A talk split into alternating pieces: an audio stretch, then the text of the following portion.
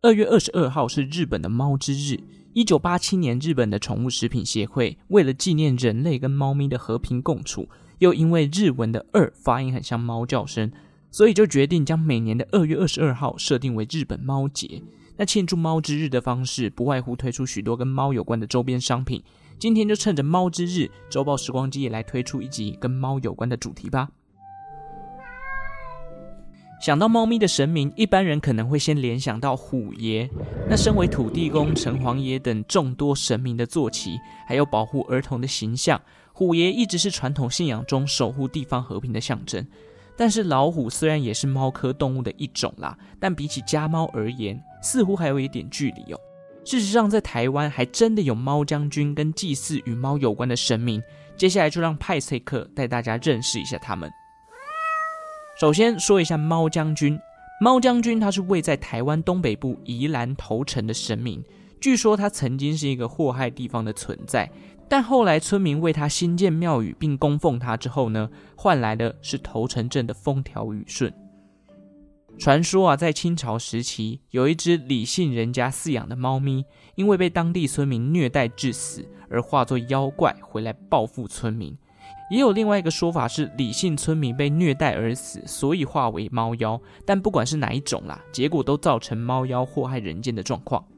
猫妖第一次的出现，据说是在清光绪元年（一八七四年），当时头城镇的福德坑半夜会吹起怪风，随后呢就会传来猫咪的叫声，接着许多农家里头饲养的鸡呀、鸭、猪等等都会被莫名的吃掉。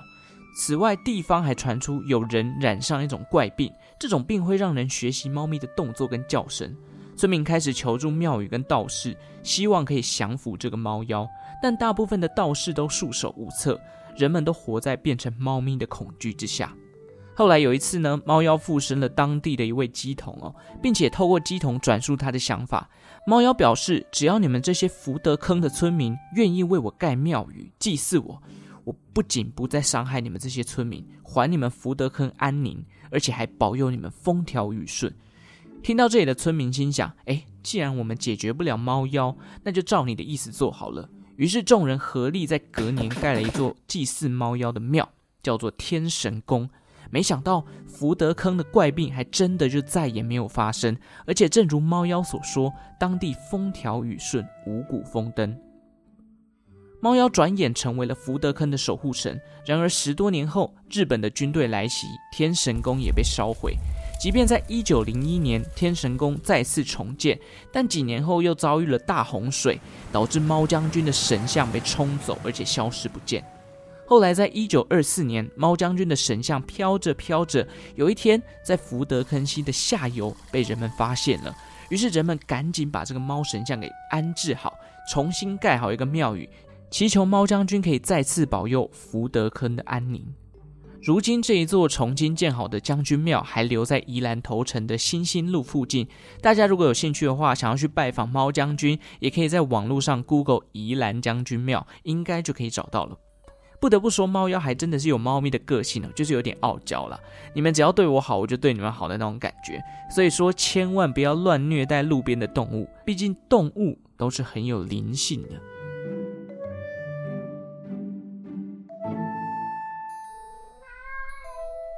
好，另外一个台湾以猫咪为形象的神明就是猫脚冥王。那关于猫脚冥王的传说，资料就比较少了一点。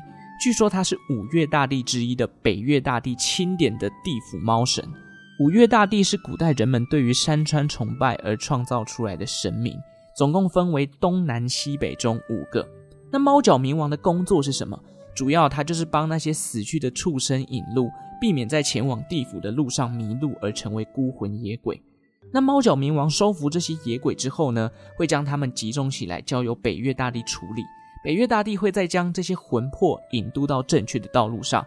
也有不同的说法是，这些猫脚冥王获得的这个孤魂野鬼啊，他会交给虎爷，让虎爷做一个审判。总之，猫脚冥王的角色就有点类似一个引渡人啦。那在台湾有关于猫脚冥王的祭祀哦，其实不太普遍。根据我个人查到的资料，似乎只有在屏东恒春跟彰化的玉皇宫有特别供奉。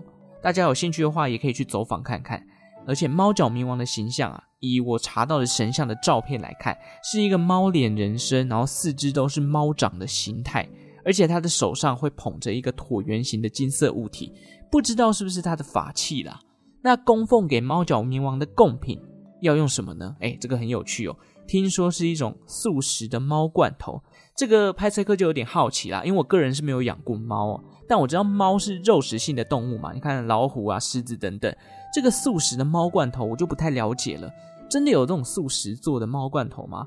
有养猫的人可以私信跟我分享一下，素食猫罐头到底是什么样的概念？好啦，以上就是猫之日特别找出来跟大家分享在台猫神的故事。大家有机会的话呢，也可以到相关的庙宇去走走啦，不管是彰化、屏东还是宜兰，来祈求这个猫将军或者是猫脚冥王来保佑你。猫之日，如果是猫奴的听众，也记得帮你家主子准备一些大餐，毕竟今天可是他们的主场。感谢大家今天的收听哦！如果喜欢周报时光机的节目呢，也欢迎订阅我的频道，同时可以追踪我的 Facebook 或者是 Instagram，每天我会在上面更新历史上的今天。也感谢正在收听的你，为我创造了一次历史的收听记录。我们就下一集再见喽，拜拜。